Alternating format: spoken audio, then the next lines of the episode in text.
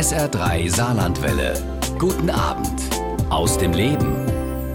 Kongo, Syrien, Libyen, Südsudan. Die Fotojournalistin, Filmemacherin und Autorin Julia Leb berichtet von den gefährlichsten Orten der Welt. Sie will unseren Blick auf Kriegs- und Krisengebiete lenken, von denen wir sonst wenig mitbekommen. Hautnah erlebt sie dabei Menschen in Extremsituationen. In ihren Bildern und Reportagen gibt sie den vergessenen Menschen in diesen Konflikten eine Stimme und ein Gesicht. Neben Schrecken und Gewalt zeigt sie aber auch Hoffnung und Menschlichkeit. Und in ihrem Buch Menschlichkeit in Zeiten der Angst, Reportagen über die Kriegsgebiete und Revolution unserer Welt, schreibt sie eindrucksvoll und vor allen Dingen auch spannend über ihre Arbeit und ihre Reisen der vergangenen Jahre. Und heute Abend ist Julia Leb mein Gast bei SA3 aus dem Leben und wir haben unser Gespräch per Webschalte aufgezeichnet. Hallo Frau Leb und schön, dass Sie sich Zeit für uns nehmen. Danke sehr für die Einladung.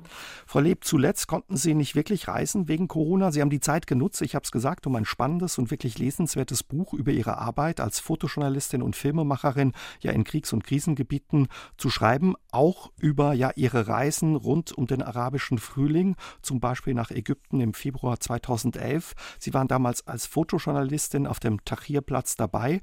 Während viele Ausländer das Land verlassen haben, sind Sie nach Kairo gereist. Warum? Ich habe eine ganz besondere Beziehung zu Ägypten. Ich wollte auch meine Facharbeit im Leistungskurs Latein über Alexandria schreiben. Ich weiß nicht, wo diese Faszination für dieses Land herkommt. Es hat was natürlich mit der uralten, jahrtausendalten Kultur zu tun, aber auch mit diesen Mischkulturen durch die Römer und Griechen. Und ich habe Jahre später eben auch in Alexandria gelebt für ein Jahr, war dort an der Universität und habe versucht, Arabisch zu studieren, sehr unerfolgreich und war dann dort auch auf einer anderen Schule und habe äh, so Ägyptisch gelernt und war dort auch in der Bibliothek und habe dort Friedensforschung gemacht und ja, ich hatte eine ganz enge Beziehung zu diesem Land und ich konnte mir einfach nicht vorstellen, dass der Pharao gestürzt wird. Das war einfach Zeitgeschichte, da wollte ich dabei sein, ich wollte es dokumentieren und als ich dann dort war, ist das Unglaubliche passiert. Also Mubarak ist zurückgetreten und das war dann wirklich ein Rausch der Euphorie. Ähm, die ganze Welt hat sich gefreut für diese jungen Menschen, die gewaltlos den Pharao zum Sturz gebracht haben. Mhm. Eine Nacht, die Geschichte schreibt, heißt das Kapitel in Ihrem Buch. Was für Erinnerungen haben Sie ja an diese besondere Nacht und auch an diese Zeit? Das kann man schlecht in Worte beschreiben. Es ist tatsächlich Zeitgeschichte. Es ist der, ist der Abend, der in die Geschichtsbücher eingehen wird. Die Menschen waren voller Euphorie und es war einfach ein, ein Rausch der Freude und eine Aufbruchsstimmung, die natürlich danach auch enttäuscht werden musste. Aber dieser Tag, das kann man nicht beschreiben. Es war wie ein Strom der Gefühle. Die Emotionen sind durchgegangen. Auf einmal waren alle vereint, egal ob das die äh, armen Leute waren junge, alte, ähm, Akademiker, Arbeiter. An diesem Tag waren alle vereint. Sie mittendrin in Ihrem Buch findet man auch Fotos von dieser Nacht und von dieser Zeit. Der Tahrirplatz ja voll von Menschen und ein Meer aus ja eben den Fahnen. Nehmen Sie uns doch noch mal mit, also auch oder beschreiben Sie vielleicht mal ja die Bilder, die Sie damals äh, machen konnten und die Eindrücke, die Sie sammeln konnten. Es war natürlich ein ganz besonderer Moment. Ähm, überall war Militär. Ich hatte in Deutschland die Bilder gesehen, wie auch ja tote Körper über die Brücke gezogen werden. Ähm, anfangs gab es eben sehr viele tote Menschen. Es waren absurde Bilder, diese Nachrichtenbilder, weil auch so Schlägertrupps auf Kamelen dort in, auf den Platz gegangen sind, mit so kleinen Macheten auf die Menschen eingeschlagen haben. Ich bin auch abends mit Freunden unterwegs gewesen und ja, es haben viele Leute ein Auge verloren, weil mit Gummigeschossen auf die Menge geschossen worden ist. Also es war eine ganz komische Stimmung anfangs. Aber es gab eben dieses Gefühl dieser Gemeinsamkeit. Auch ähm, habe ich bei Freunden, die ich damals eben noch von meiner Zeit aus Ägypten kannte, gewohnt in der, in der Wohnung in Samalek, das ist so eine Insel gegenüber von dem Tahrirplatz. Und die saßen alle auf der Straße und hatten ihre Möbel runtergebracht, weil sie ihre Straßen verteidigt haben, weil angeblich ähm, viele Gefangene freigelassen worden sind, um Unruhe zu stiften.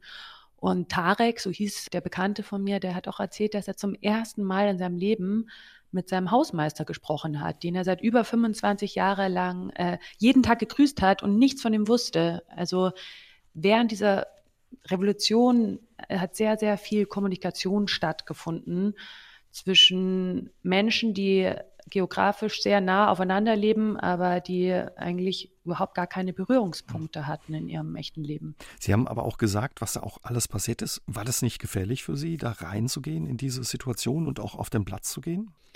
Also den Nachrichtenbildern zu urteilen, war das sehr gefährlich. Ich hatte auch äh, große Bedenken, aber als ich vor Ort war, war es gar nicht gefährlich. Also es kommt natürlich auch darauf an, es ist immer nur eine Miniaturrealität. Also ich war auf diesem Platz und ich bin sogar auch mit dem Hund von meinem Freund dort spazieren gegangen. Ich habe das als sehr, sehr friedlich und freundlich empfunden. An anderen Orten des Platzes haben Menschen ganz andere Erfahrungen gemacht. Ein Jahr später, zum Jahrestag der Revolution, waren Sie dann nochmal in Kairo, auch wieder auf dem Tahrirplatz. Dann ja, hat aber ein Mob aufgebrachter Männer versucht, Sie zu verschleppen und zu misshandeln. Was ist da passiert, Frau Leb? Das war auf jeden Fall geplant. Die Baldachia, das sind so Schlägertrupps, die haben eigentlich dafür gesorgt, dass ja, schlechte Bilder verbreitet werden. Und ich bin eine Frau, ich bin eine Journalistin und ich bin als solche auch zu erkennen gewesen, weil ich hatte zum ersten Mal so ein Mikrofon auf meiner Kamera und ein Licht. Und in dem Moment sind schon Jugendliche auf mich zu meinten, ich muss sofort gehen, ich muss sofort gehen, es ist gefährlich.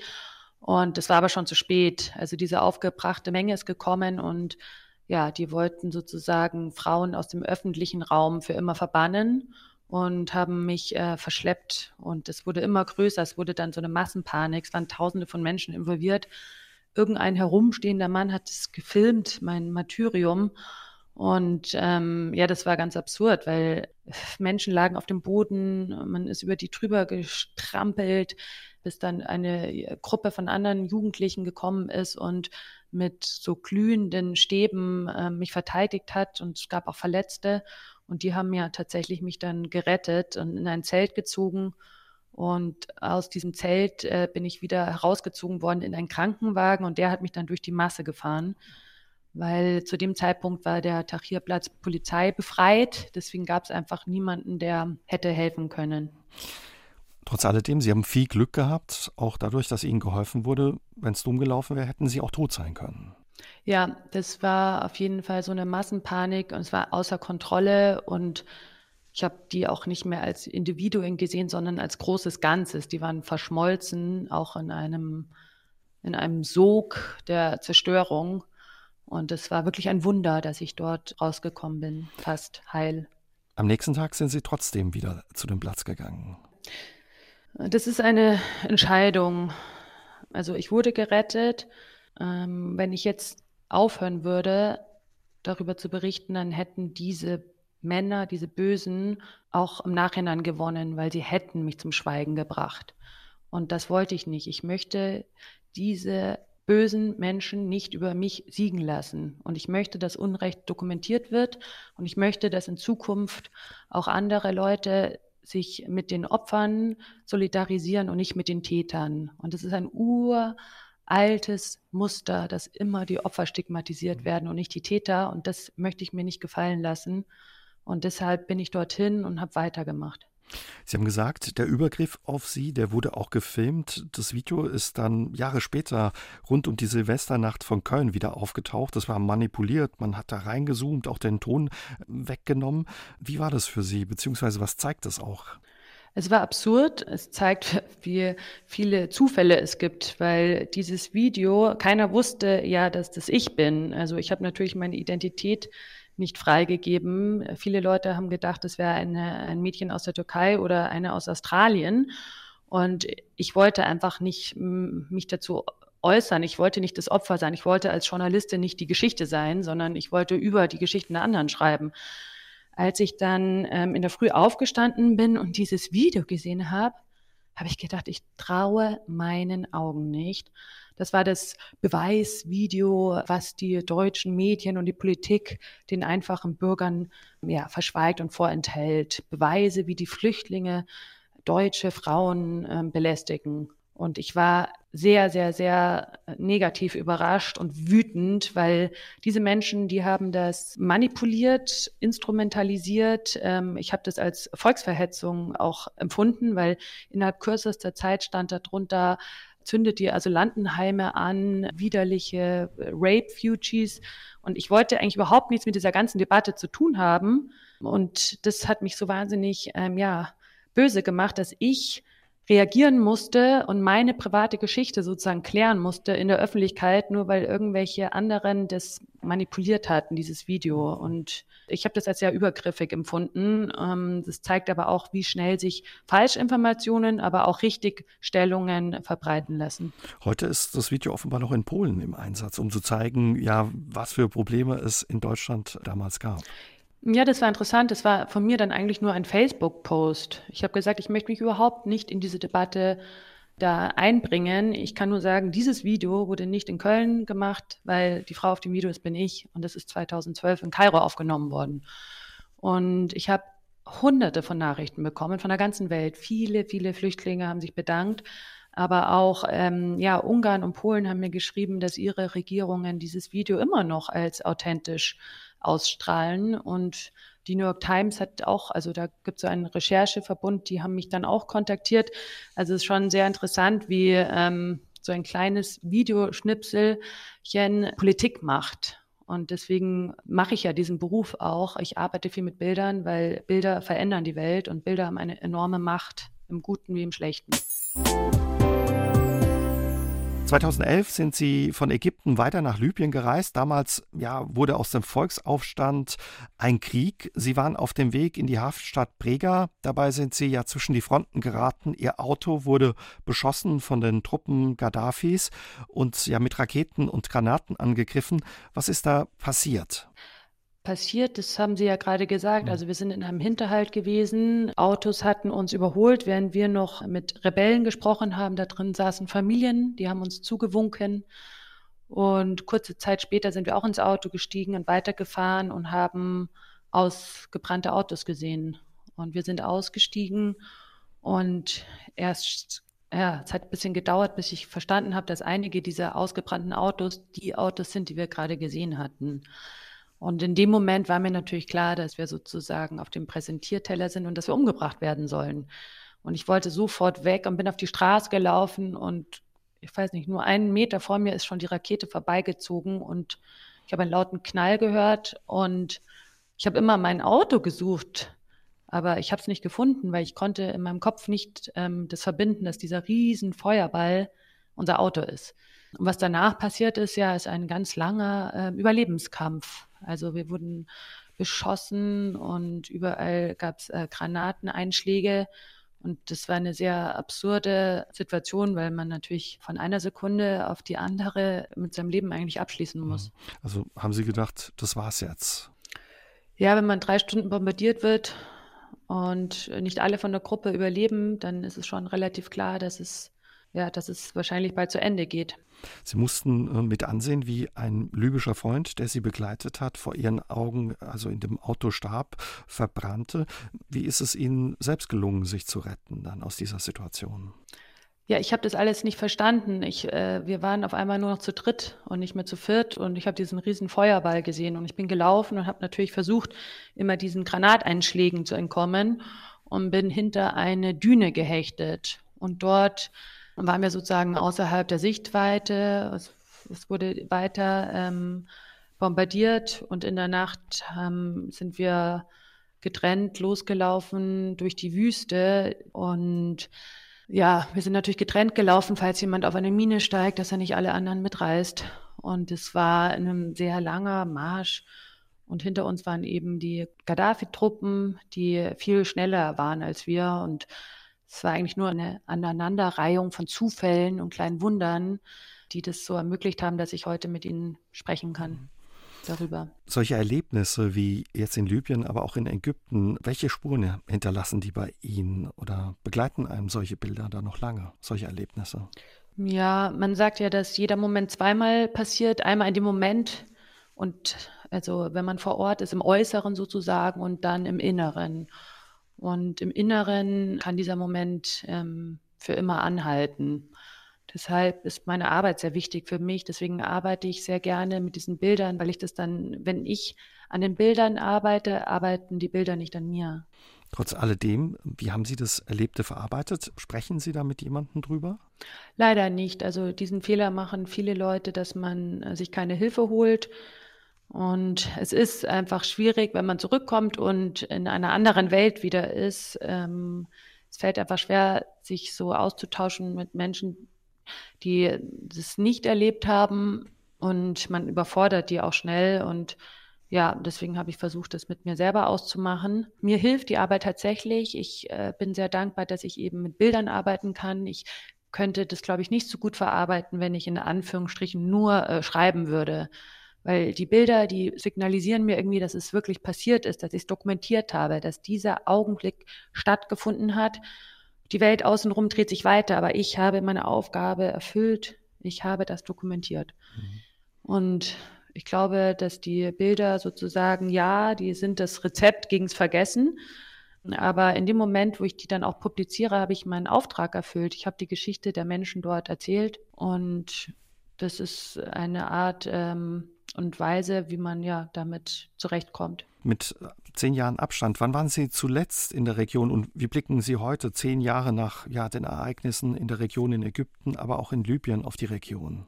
Ja, also meine Arbeit ist eigentlich nicht so aus dieser Lehrerperspektive. Ich mhm. finde das auch ein bisschen ähm, ja, vermessen, immer das zu bewerten. Wir sind ja jetzt nicht in der Schule und geben keine Noten. Es ist ein epochaler Prozess meines Erachtens. Europa ist auch nicht in zwei Wochen entstanden. Und ich mache eher so, ja, ich habe mich entschieden, eher so einen Perspektivwechsel zu machen. Ich schaue erst mal, was ist denn aus uns geworden in den letzten zehn Jahren? Und wenn wir uns dran erinnern, was für Bilder noch vor einem Monat um die Welt gegangen sind aus dem Kapitol, dann ähm, kann man sich auch fragen, ja, was ist aus dem Flaggschiff der Demokratie passiert, dass solche Bilder kursieren. Also wir sind alle gefangen in dem ewigen Rhythmus von Fort- und Rückschritt. Und ich glaube nicht, dass wir in der Position sind, so da Noten zu vergeben. Zu bewerten. Haben Sie trotz alledem heute noch Kontakte in die Region? Ja, auf jeden Fall viel. Also es hat sich natürlich sehr viel verändert. Ich arbeite auch als Gastprofessorin an einer amerikanischen Universität in Katar und dort sind natürlich viele Kinder, Studenten, die ja ihre Länder verlassen mussten. Und das bricht mir eigentlich schon das Herz, weil die haben nichts damit zu tun, dass irgendwelche Interessensgruppen sich ihre Länder unter den Nagel gerissen haben. Und das sind eigentlich die Leidtragenden. Also es sind immer die Falschen, die darunter leiden müssen. Was zieht Sie immer wieder ja in diese Krisengebiete? Was treibt Sie an, Frau Leb? Die Gefahr treibt mich überhaupt nicht an. Ich bin überhaupt kein Adrenalin-Junkie. Ich mag dieses Gefühl überhaupt nicht.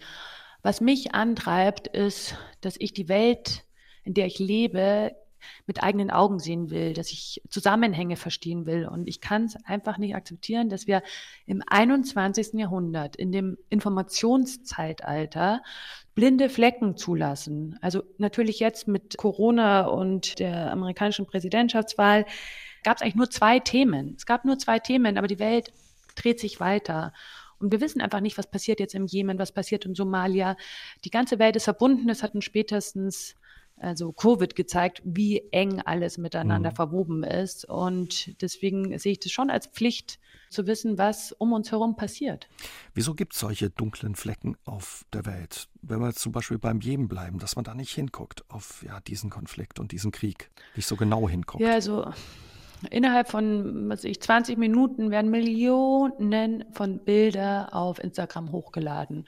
Also innerhalb von 20 Minuten werden heutzutage mehr Bilder hochgeladen, als es bis zum 19. Jahrhundert insgesamt gab. Aber manche Orte bleiben trotzdem unsichtbar. Man sieht immer nur die, die im Licht sind, die online sind. Die offline sind, sieht man nicht. Auch in einer Diktatur oder in einem Kriegsgebiet kann man einfach nicht posten, einfach so. Diese Menschen, die wissen alles über uns. Die wissen, wer am Tor steht, wer Angela Merkel ist. Die wissen alles. Und wir, wir wissen nicht mal, dass sie existieren. Und das ist einfach meine Aufgabe, dass wir in Kontakt miteinander bleiben. Wenn wir mal bei Ihren Fotos bleiben, worauf kommt es Ihnen denn an? Oder was würden Sie sagen? Was, was zeichnet Ihre Fotos aus? Ich reise eigentlich diesen Nicht-Bildern hinterher. Mich interessieren die blinden Flecke unserer Welt, die toten Winkel. Und was mich antreibt, ist dieser Wille, das zu dokumentieren. Nur weil sie nicht äh, auf Instagram zu sehen sind, gibt es diese Menschen.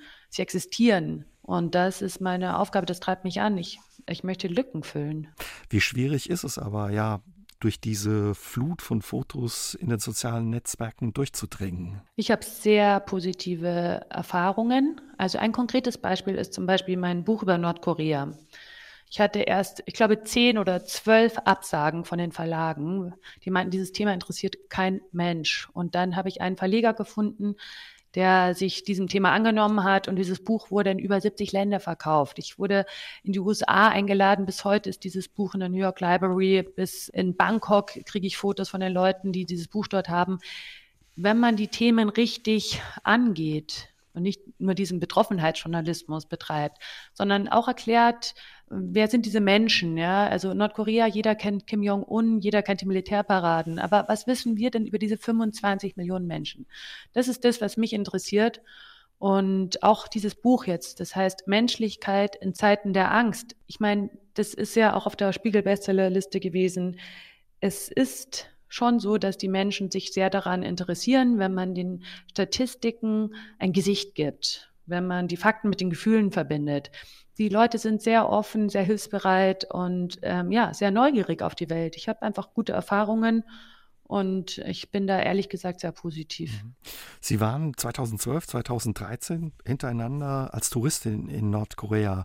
Wie haben Sie dieses Land erlebt, was so verschlossen ist von der Außenwelt und von dem, wie Sie sagen, viele von uns nicht viel wissen? Ja, also das ist schon sehr interessant, weil diese 25 Millionen Menschen wissen nichts über die Außenwelt und wir wissen nichts über diese 25 Millionen Menschen. Es ist tatsächlich anders als alle anderen Länder, die ich jemals in meinem Leben besucht habe. Im Grunde genommen ähneln sich ja alle Hauptstädte der Welt. Man sieht die gleichen Produkte, man sieht die gleichen Werbetafeln. Es gibt ja überall diese Fastfood-Ketten und Kaffeehäuser. Nordkorea ist anders als der Rest der Welt. Es ist ein Paralleluniversum, das auch tatsächlich noch in seiner eigenen Zeitrechnung lebt. Ähm, auch architektonisch ist es ganz anders. Also es, die Menschen leben in einem Kollektiv. Es gibt eigentlich keinen Individualismus und ähm, es ist auch absurd. Also es sind wirklich auch sehr absurde Szenen, die man dort erlebt. Zum Beispiel?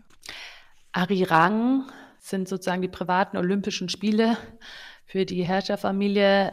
Da nehmen über 100.000 Menschen teil, die mit Pappkartons sozusagen als menschliche Pixel dienen für überdimensionale Tafeln. Also es ist unglaublich. Das ist ein Menschenmosaik, das sich ja wie äh, Kohorten von einer Seite auf die andere ja schwappt. Es ist, ist, es ist unglaublich. Der Mensch verschwindet in der Masse. Ich habe sowas noch nie gesehen und ähm, als Deutsche hat man natürlich ein sehr äh, gespaltenes Verhältnis dazu, weil wir kennen das natürlich nur aus also einer sehr dunklen Zeit. Ja, also man erlebt Sachen, die es auf der ganzen Welt so nicht mehr gibt. Kann man da so einfach unterwegs sein und äh, Fotos machen, sich bewegen? Jeder, der dort einreist, ähm, hat zwei, man nennt es Reiseführer an der Seite. Diese Reiseführer, die werden natürlich ähm, danach Bericht erstatten müssen. Und äh, man ist schon sehr engmaschig ähm, äh, überwacht dort als Reisender, ja. Wie wurden Sie zur Fotojournalistin und Filmemacherin, die in Krisengebiete reist? Die Welt hat mich schon immer interessiert und mich hat es auch interessiert, wie die Länder untereinander miteinander umgehen. Ich ähm, bin zwar auf dem Land groß geworden, aber wir hatten viel Kontakt zu weißrussischen Kindern, die damals durch die Tschernobyl-Wolke kontaminiert waren sozusagen. Die kamen einmal pro Jahr immer zu uns nach Deutschland und damals ist mir eben schon aufgefallen, ja, es gibt die Politiker nicht, die Journalisten nicht. Das sind alles Individuen und Menschen machen Fehler. Aber Menschen in Machtpositionen stehen oft nicht zu ihren Fehlern. Und an diesen weißrussischen Kindern habe ich damals eben ja leider miterleben müssen, dass Fehler auch Langzeitfolgen haben können, gesundheitliche. Viele dieser Kinder, mit denen ich da aufgewachsen bin, die sind erst nach zehn Jahren an Krebs erkrankt. Und das war einfach nur ein Zufall, dass ich ein paar hundert Kilometer weiter westlich geboren bin. Der Mensch ist viel mehr Schicksal, als er denkt. Das ist einfach die Konstellation von Zeit und Ort, wo man geboren ist. Und dessen bin ich mir einfach bewusst. Ich möchte wissen, was passiert auf der Welt. Ich bin dann nach Südamerika nach dem Abitur, habe dort dann mit Indianern gewohnt und ähm, ja, war in Paraguay, in Kolumbien. Und für mich, ich bin einfach ein politischer Mensch. Und Politik, das hat mich immer interessiert, Außenpolitik. Ich habe das dann auch studiert, war dann auch im Auswärtigen Amt in Italien. Und irgendwann habe ich verstanden, dass, dass ich mit Bildern arbeiten muss, weil ich verstanden habe, wie schnell Kommunikation ist, wenn sie visuell ist. Ich muss sie nicht übersetzen, die Bilder sprechen für sich. Und das ist eigentlich mein Ziel, Politik zu visualisieren. Was ist das für eine Kraft, ja, die vor allen Dingen Fotos innehaben? Ja, also was mich interessiert, liegt ja oft sozusagen außerhalb der Komfortzone. Das sind Menschen, die nichts mit unserem Leben zu tun haben. Die wissen teilweise nicht, was eine Coca-Cola ist oder was ein Fernseher ist oder keine Ahnung, die würden jetzt auch nicht wissen, wer Michael Jackson war oder so. Die leben einfach ein ganz anderes Leben und sind sich auch ihrer Endlichkeit viel mehr bewusst als wir, weil die sind natürlich oft in Kriegsgebieten. Es geht um Leben und Tod, die Zeit ist bemessen. Und diese Menschen geben mir dann sozusagen das Wertvollste, was sie haben, das ist ihre Zeit. Und zeigen mir, wie sie leben und ich darf das dokumentieren und ich muss da nichts äh, inszenieren oder irgendwie großartig machen, weil diese Menschen strotzen vor innerer Kraft. Die haben so eine Ausstrahlung. Ich muss in Wirklichkeit nur dieses Foto machen und es spricht für sich selber. Wie viel Mut ist auch von Ihrer Seite dafür notwendig, ja, diese Reisen zu unternehmen oder für Ihre Arbeit in, in solche Länder zu reisen, in solche gefährlichen Länder? Also ich dokumentiere das im Grunde ja nur. Mut, mutig sind die Menschen, die dort bleiben und mutig sind zum Beispiel Journalisten, die in einer Diktatur immer noch berichten. Das sind echt mutige Menschen. Ich habe, wenn ich Glück habe, eben das Privileg, wieder nach Hause fahren zu dürfen und hier in Deutschland darf ich sagen, was ich will. Und wenn mich jemand bedroht, dann kann ich die Polizei rufen. Und wenn jemand versucht, mich mundtot zu machen, dann habe ich einen Rechtsanwalt. Ich habe hier Rechte. Ich muss hier nicht mutig sein. Ich muss es nicht sein. Die anderen sind mutig. Und das Einzige, was, ja, was natürlich Überwindung kostet, ist die Angst zu überwinden, ähm, ja, und teilweise zu besiegen, dort äh, hinzufahren. Und wie gelingt es Ihnen, Frau Leb? Ach, die Angst ist manchmal ein sehr guter Ratgeber, sonst ähm, würden wir wahrscheinlich alle nicht mehr leben, wenn wir, keine Ahnung, über eine Autobahn laufen oder so. Angst ist ein sehr guter Ratgeber, aber manchmal muss man die Angst überwinden, weil sonst kontrolliert sie einen.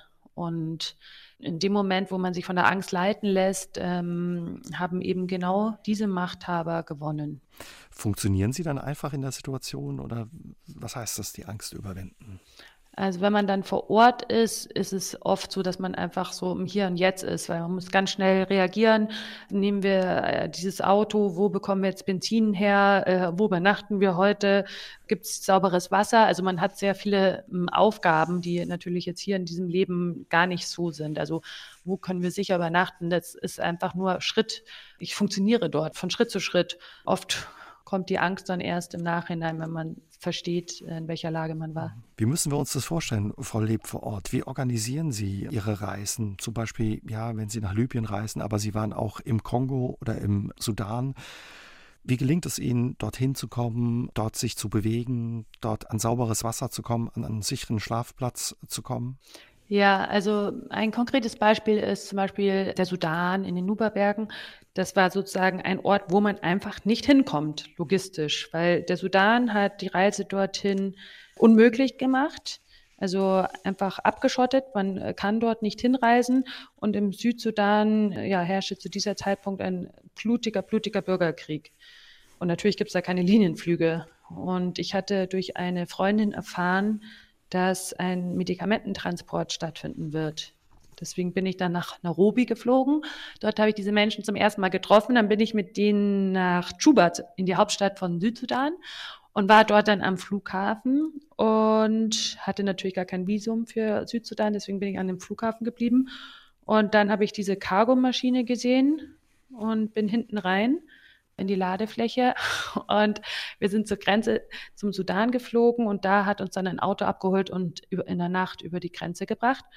Und ja, also wir dachten, wir sind gut vorbereitet. Ich hatte Gott sei Dank eine Wasserpumpe dabei. Das wäre sonst, glaube ich, ziemlich also ungünstige Voraussetzungen gewesen. Äh, man darf dort einfach auch nicht krank werden, weil man kommt einfach nicht mehr raus. Ja, und dann ist unser Auto aber stehen geblieben und ja, die erste Nacht im Sudan habe ich im Kriegsgebiet äh, auf offener Straße verbracht. Oh ja, was macht das mit einem, wenn man da mitten im Dschungel stehen bleibt, mitten im Kriegsgebiet? Ja, man muss halt agieren. Jeder hm. denkt, was kann man machen? Und es zeigt, dass die, also die einzigen, die einem echt helfen können, sind die Einheimischen. Der Reisebegleiter, mit dem ich unterwegs war, der hatte ein Satellitentelefon. Das hat er zusammengebaut. Und ich habe gesagt, warum rufst du denn, wieso benutzt es nicht, wieso benutzt es nicht? Und er meinte, er weiß nicht, wen er anrufen soll. Weil den, den man dann wirklich braucht, dass irgendwo so ein Bauer, der zehn Kilometer weit entfernt ist, der Benzin bringen muss, es bringt nichts, da in Washington DC anzurufen und sagen, ich bin irgendwo auf einer Straße. Da kommt also keiner. das, ja, das größte Sicherheitsnetz ist eben, ja, sind die Einheimischen und die haben natürlich oft kein Satellitentelefon. Aber das ist dann so eine Situation, wo die Angst kommt oder wo man gegen die Angst ankämpfen muss? Ja, das ist so. Und gestern hatte ich eben mit einer Kollegin telefoniert, die ist auch im Kongo gerade und die geht dort zu den ähm, gleichen Leuten, die ich damals besucht hatte. Und sie hatte mich gefragt, wie ich das einschätze. Und ich meinte, es ist machbar, sie muss aufpassen vor der Dunkelheit. Und kaum ist sie losgefahren, habe ich erfahren, dass der italienische Botschafter dort ähm, erschossen worden ist, gestern früh. Und ja, also dann habe ich natürlich Angst um andere also es ist einfach schlimmer, wenn man ähm, selber das nicht kontrollieren kann und nur warten muss und die Situation halt nicht mitgestalten kann. Aber sie hat sich schon zurückgemeldet, alles ist gut gegangen. Aber vor Ort hat man wenigstens noch das Gefühl, dass man selber Entscheidungen treffen kann. Warum sind Sie damals in den Sudan gereist? Ja, also mich haben die Nuba interessiert. Das sind die Nuba, die ähm, in den Nuba-Bergen sind. Also das ist im Sudan. Also die, der Sudan war mal das größte Land. Das wurde eben getrennt. Also Südsudan ist das jüngste Land der Welt. Und die Nuba, das ist eine Sammelbezeichnung für verschiedene Ethnien, die ähm, dort leben. Und das ist die größte nicht-arabische Volksgruppe im Sudan. Also kulturell passen die eigentlich eher zum Südsudan, aber geografisch sind sie im Sudan und das ist einfach äh, unglaublich, wenn man dort ist. Ich kann das gar nicht beschreiben. Es ist teilweise wie wenn man in die Bibel reist. Also es gibt ganz wenig Autos, nur ich habe überhaupt gar keinen einzigen Supermarkt gesehen. Die Menschen leben in Lehmhütten mit der Natur. Ich habe Esel gesehen als Transportmittel oder auch ein Kamel. Und die wurden zu dem Zeitpunkt regelmäßig von dem damaligen Präsidenten bombardiert. Also der einzige Kontakt mit Technik sind Bomben, die vom Himmel fallen.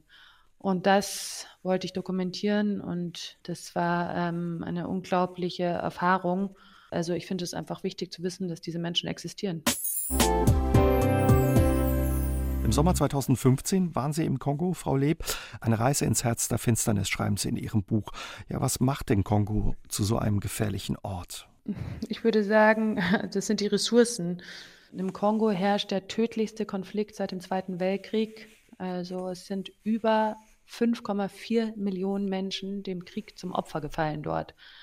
Und trotzdem gab es so wenige Berichte darüber. Das habe ich einfach nicht verstanden, wie das sein kann. Zudem wird natürlich dort Koltan abgebaut und Koltan brauchen wir für unsere Handys, für unsere Laptops für alles, was mit Akkus zu tun hat. Also wir benutzen Coltan für Kommunikation, doch wir kommunizieren nicht darüber, wo es herkommt. Also der Konflikt hat Und, auch was mit uns zu tun. Ja, also ich finde es jetzt nicht schlimm, wenn wir Handys benutzen, aber wir müssen einfach Zusammenhänge verstehen. Hm. Und wir müssen auch ähm, wie bei zum Beispiel Blutdiamanten äh, feststellen, unter welchen Voraussetzungen ähm, diese Rohstoffe oder Konfliktmineralien, wie sie heißen, zu uns gelangen. Besonders gefährlich, schreiben Sie auch in Ihrem Buch, ist der Kongo für Frauen. Also Missbrauch und Vergewaltigung wird dort als Kriegswaffe eingesetzt. Jede dritte Frau wird Opfer einer Vergewaltigung. Wie verändert ja diese Gewalt das Leben im Land, aber auch vor allen Dingen das Leben der Frauen? Was haben Sie da erlebt? Also der Körper der Frau wird in Kriegsgebieten immer als Nachricht an den Feind benutzt. Das haben wir auch im Zweiten Weltkrieg gesehen, auch in dem ähm, Jugoslawienkrieg. Ich sage nur in Bosnien ethnische Säuberung, da gab es auch Massenvergewaltigungen von muslimischen Frauen, damit die eben keine muslimischen Kinder mehr bekommen, weil der Vater muss ja äh, Muslim sein. Das gibt es immer wieder. Im Kongo allerdings herrscht der Krieg schon so lange, dass sich diese Massenvergewaltigungen als strategische Kriegswaffe verselbstständigt haben. Und auch gerade in diesen ruralen Gebieten, also mitten im Dorf, im Dschungel, ist eine Frau viel, viel, viel wichtiger als, also die Rolle der Frau viel wichtiger als jetzt bei uns, weil die Frau ist Mutter, die Frau ist Tochter, die Frau ist Ehefrau, äh, sie ist Tante, Oma, Schwester. Sie hält das Leben aufrecht, wenn die Männer weg sind. Wenn man diese Frau, ja, wenn man ihr so schreckliche Dinge antut, kann sie auch ihre Rolle als Ehefrau nicht mehr mhm. erfüllen und sie wird dann ausgeschlossen und diese Lücke zerstört eigentlich die ganze Dorfgemeinschaft. Und ja, es ist ein Krieg gegen Frauen, aber es ist auch die sehr, sehr wirkungsvolle strategische Kriegswaffe, eine Gesellschaft zu zerstören langfristig. Sie haben auch Frauen eben getroffen, die Opfer von Vergewaltigungen wurden. Und mir kommt ein Bild in den Sinn, äh, die dann später selbst zu Kämpferinnen wurden, zum Beispiel Justine oder Justine, die Sie in einem Camp dort getroffen haben. Wie war diese Begegnung, Frau Leb? Ja, ich bin dorthin gereist, ähm, um die Warlords zu interviewen. Es war eine sehr anstrengende Reise. Es war wirklich ein Kraftakt, dorthin zu kommen. Aber ähm, als ich dort war, haben mich die Warlords eigentlich überhaupt nicht interessiert. Mich haben diese Frauen interessiert und die hatten kein Interesse, mit mir zu sprechen, bis dann eine, es gibt ja immer auch bei diesen Gruppen immer, es gibt immer eine Anführerin, eine coole. Das war eben die Justine, die hat dann sich bereit erklärt, mit mir zu sprechen und dann sind die anderen natürlich auch irgendwie interessiert gewesen und haben sich geöffnet. Und das war äh, sehr verstörend, weil natürlich waren das Opfer, die waren alle Witwen, junge Witwen und waren alle Opfer von Vergewaltigungen. Aber sie haben sich eben entschlossen, auch zu kämpfen. Und das war das Absurde. Also es waren Mütter und Mörderinnen gleichzeitig. Und eine Frau hat auch ihr T-Shirt runtergezogen und ihre Busen bloßgelegt und hat Zwillinge gestillt, während sie mir dann erzählt hat, dass sie Menschen umbringt. Das waren ganz krasse Bilder, die habe ich natürlich auch fotografiert, aber das bleibt natürlich. Also dieses Bild Milch für die Babys, Kugeln für den Feind. Und das zeigt natürlich, was der Krieg mit Menschen macht langfristig. Das zeigt eben auch, wie Menschen sich in Extremsituationen verändern oder verhalten, was sie eben auch mit ihren Fotos und ihren Bildern zeigen wollen. Das ist, was der Krieg macht. Das hat jetzt nichts damit zu tun, dass es der Kongo ist, sondern das ist das, was dauerhafte Gewalt mit der Psyche des Menschen macht. Und diese Frauen haben sich alle einen Kriegsnamen gegeben und damit haben sie mit ihrem zivilen Leben für immer abgeschlossen. Sie haben uns gerade eben erzählt von Ihrer Reise in den Kongo zu den Warlords. Wie kommt man dahin? Sie haben schon gesagt, es war sehr beschwerlich. Sie sind in Gebiete gereist, wo selbst kein UN-Blauhelm sich hinwagt. Ähm, wie ist es Ihnen gelungen, dahin zu kommen? Wie organisiert man ja so eine Reise, so ein Treffen mit einem Warlord oder den Rebellen? Vielleicht ist das auch ein Vorteil, dass man ähm, nicht in, mit einer Organisation kommt, weil der Botschafter, der gestern früh erschossen worden ist, im Kongo, der war mit dem World Food Program unterwegs. Vielleicht hat das auch die Aufmerksamkeit auf ihn gezogen. Ich hatte dort einen Kontakt, der äh, acht oder neun afrikanische Sprachen spricht, dem ich vertraut habe. Der hat ähm, jemanden losgeschickt, der in einer Zwischenstadt sozusagen Kontakt aufnimmt, weil diese Warlords, also Warlords sind Kriegsfürsten, die haben einfach so Gebiete, über die der Staat die Kontrolle verloren hat, als ihre Königreiche sozusagen proklamiert. Die herrschen in ihren kleinen eigenständigen Ländern. Ja. Und die haben, sind natürlich gesucht und waren nicht gefährdet und die haben so Art Botschafter in dieser Stadt. Und dann wurde eben einer dieser Botschafter da ähm, kontaktiert. Der ist dann zu dem Warlord, hat gefragt, ob wir in Frieden kommen können, ob wir den Schutz genießen dürfen von ihm der hat zugesagt und dann haben wir uns auf den Weg gemacht. Das Gefährliche ist eben auch durch dieses Niemandsland zu reisen, weil da gibt es eben gar keine Gesetze. Da herrscht ähm, das Gesetz des Stärkeren. Da kann alles passieren. Und in dem Moment, wo ich dann dieses Königreich in Anführungsstrichen des Warlords betrete, bin ich sozusagen unter seinem Schutz. Wie reagieren solche Menschen, solche Rebellen, Warlords auf Sie, gerade auch auf Sie als Frau?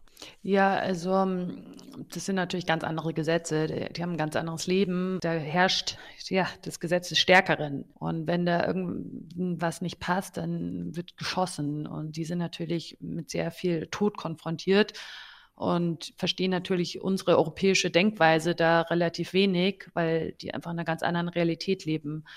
Ähm, ich habe zwei Warlords getroffen und ich finde jetzt beide nicht besonders imposant, um ehrlich zu sein. Mich haben die Frauen interessiert und nicht diese Warlords, weil die einfach nur durch Gewalt regieren.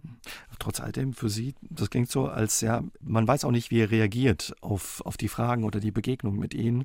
Der könnte Sie auch umbringen. Also da ist viel Glück und Willkür auch dabei, oder? Ja, also diese Kollegin von mir, die gestern ja auch äh, sich auf so eine Expedition ähm, aufgemacht hat, die hatte auch genau das, was Sie gerade gesagt haben, diesen Eindruck, dass es ja willkürlich ist. Mhm. Also es wäre in dem Fall, glaube ich, nicht geplant gewesen, sondern es wäre einfach willkürlich. Und ja, also jetzt konkret den Wollert, den ich getroffen habe, der hat ein starkes Alkoholproblem und hat nach billigem Fusel gerochen. Und ja, die sind natürlich alle schwer bewaffnet. Und das ist natürlich dann schon sinnvoll, dass man die nicht provoziert. Und wie reagieren die auf Sie als Frau? Ich glaube, dass die eher so differenzieren zwischen äh, Schwarz und Weiß. Also Frau oder Mann kann ich jetzt so nicht beurteilen. Mhm. Ich bin natürlich viel, sagen wir mal, verletzlicher. Ja, also das ist mir schon bewusst. Aber wenn die jemanden fertig machen wollen, dann wird weder Frau noch Mann überleben. Melden Sie sich irgendwo an oder auch ab? Wie ist es, wenn Sie auf Reisen gehen? Melden Sie sich bei der Botschaft oder weiß jemand in Deutschland außer Ihrer Familie, wo Sie sind oder weiß Ihre Familie das und wie reagiert die? Nein, das weiß niemand, wo ich bin und ähm, ich habe auch mich nie angemeldet oder abgemeldet bei einer Botschaft.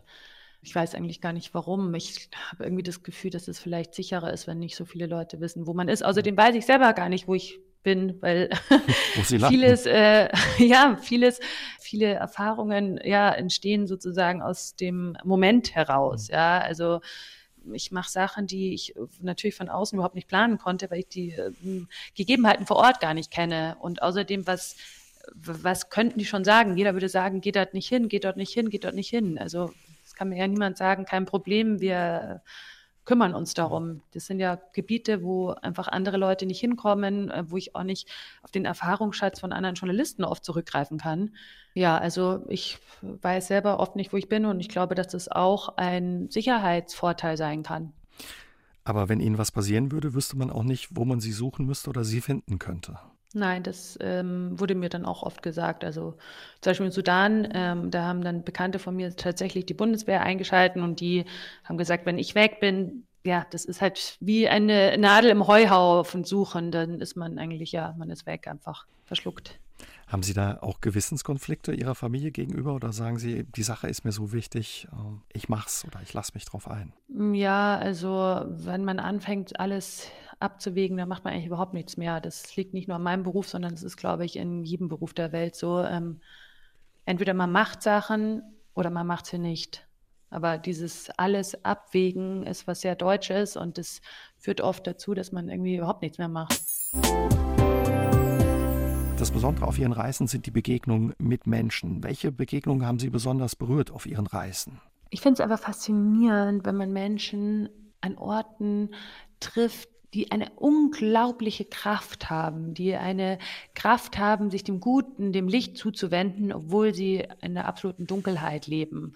Das sind oft Frauen, die an eine Zukunft glauben, die äh, Zuversicht an die nächste Generation weitergibt, die fähig sind zu vergeben, obwohl ihnen so viel angetan worden ist die vergeben können, obwohl sie diesen Krieg nie wollten. Die haben diesen Krieg nicht angefangen, sind die ersten Opfer des Krieges geworden. Trotzdem schaffen sie es, für eine Zukunft einzustehen. Und es sind natürlich auch Ärzte, die mitten im Kriegsgebiet nicht aufhören zu heilen, zu heilen, zu heilen.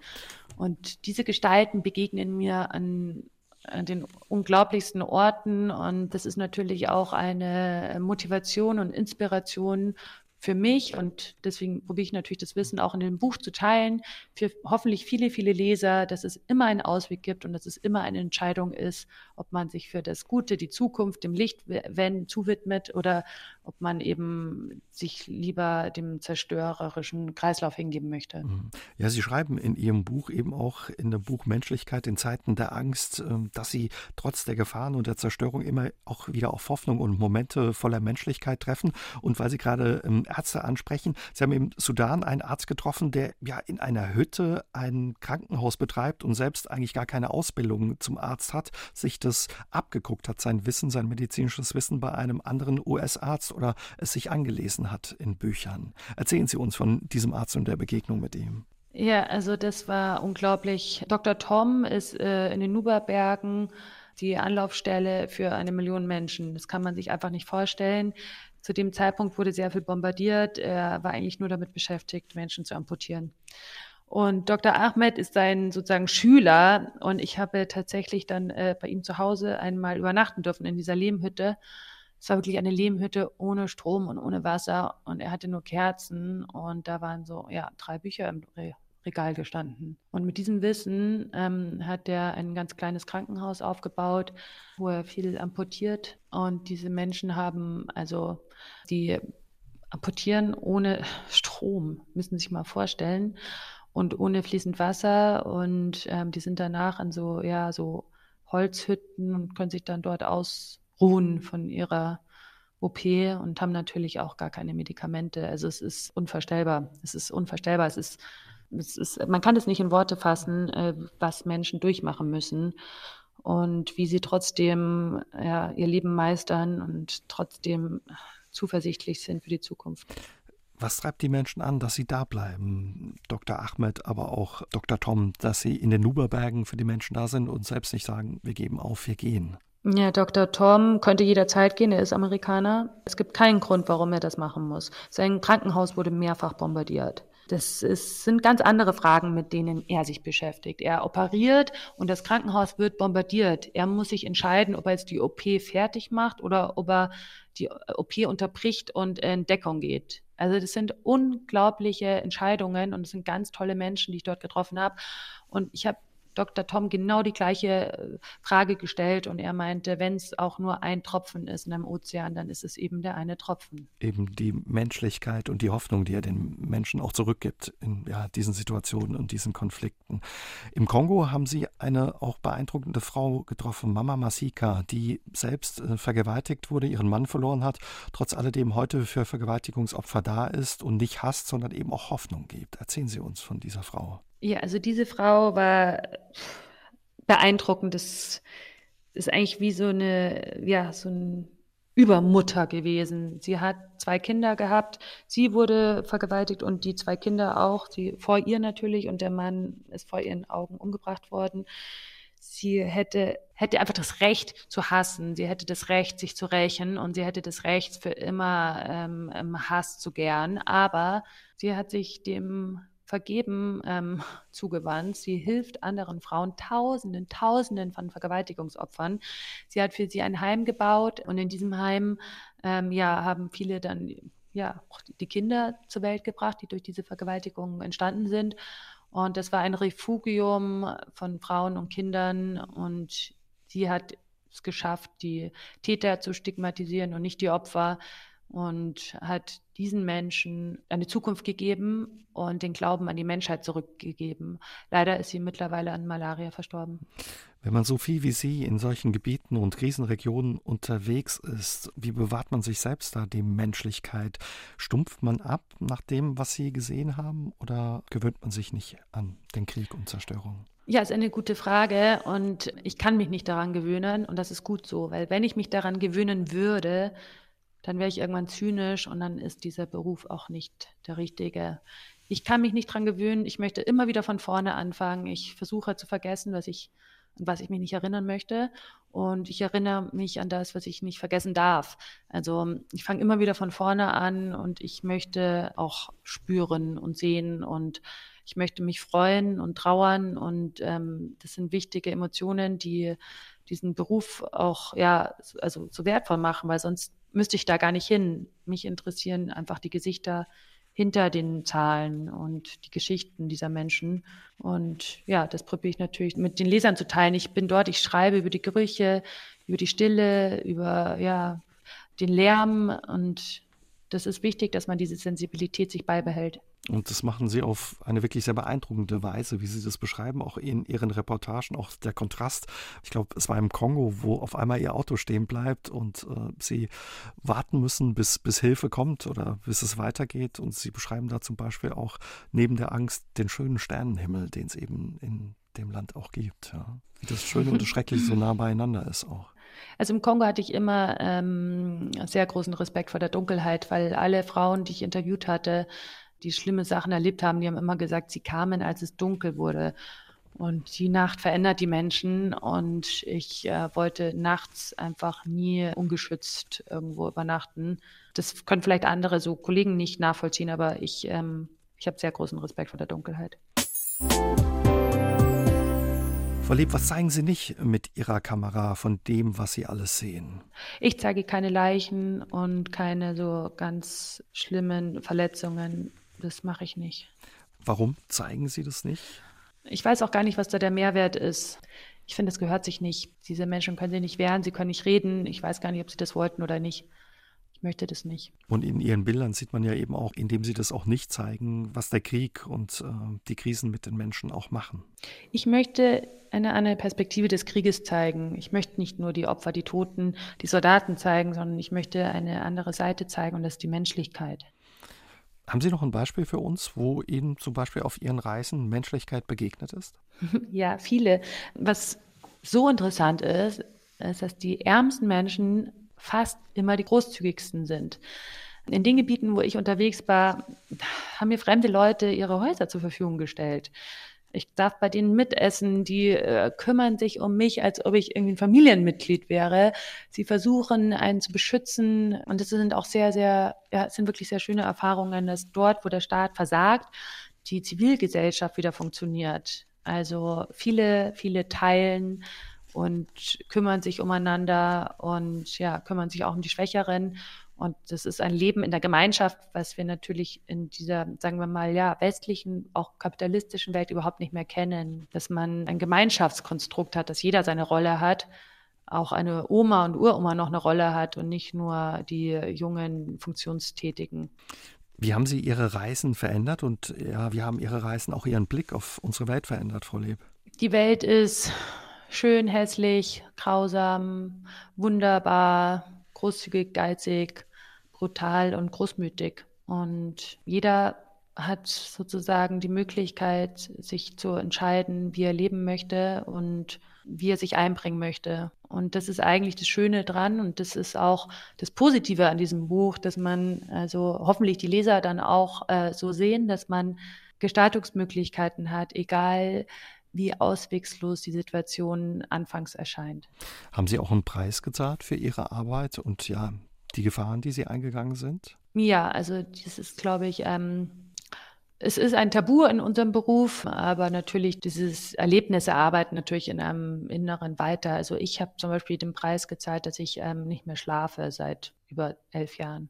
Das heißt, die Bilder und die Erlebnisse verfolgen Sie in Ihrem Schlaf. Ja, das ist irgendwie das Unterbewusstsein. Ich weiß es nicht, aber also ich kenne eigentlich niemanden, der da schlafen kann. Das ist mein Preis war der Schlaf. Und was bedeutet das für Ihr Leben oder ja, wenn man nicht schlafen kann? Ähm, es bedeutet, dass ich den Tag sehr gerne habe und sehr viel äh, ja, probiere zu schaffen und die Nacht so lange wie möglich hinausschieben möchte und ja, also es ist schon, das wünsche ich mir schon, dass ich mal äh, mich ausruhen kann. Würden Sie sagen, dass es das wert war, dieses Opfer und dieser Einsatz? Diese Frage stelle ich mir nicht. Es würde auch nichts verändern. Also ich denke nicht an die Vergangenheit. Ich habe keinen Einfluss auf die Vergangenheit. Es ist so, wie es ist. Habe ich nie drüber nachgedacht. Was würden Sie gerne an der Welt verändern, wenn Sie könnten, Frau Leb? Auch gerade mit Ihren Erfahrungen, die Sie gemacht haben. Ich würde das begrüßen, dass es einfach auch mehr weibliche Auslandsjournalisten gibt, dass Auslandsjournalismus auch weiterhin überhaupt machbar ist, auch in schweren Zeiten wie diesen. Und dass wir uns ähm, auf die Helden konzentrieren und nicht immer nur auf die Zerstörer. Alle wichtigen Leute in der Geschichte sind immer die, die alles zerstört haben. Und also bis auf ein paar wenige äh, Beispiele. Und ja, warum hat man eigentlich nie die Leute gezeigt, die das Leben aufrechterhalten, die gebären, die vergeben, die kochen, die lehren, die Leben schenken und nicht Leben nehmen. Und das ist sozusagen meine Aufgabe, diese Menschen sichtbar zu machen und ihre Geschichte zu erzählen. Frau Leb, vielen Dank für das Gespräch und dass Sie uns mitgenommen haben, ja, in die Ecken der Welt, wo wir sonst nicht so genau hingucken und sich die Zeit für das Gespräch mit uns genommen haben. Vielen Dank. Ich bedanke mich recht herzlich. Danke sehr. Aus dem Leben. Der SR3 Talk am Dienstagabend ab 20.04 Uhr gibt's auch zum Nachhören auf sr3.de, auf YouTube und in der ARD Audiothek.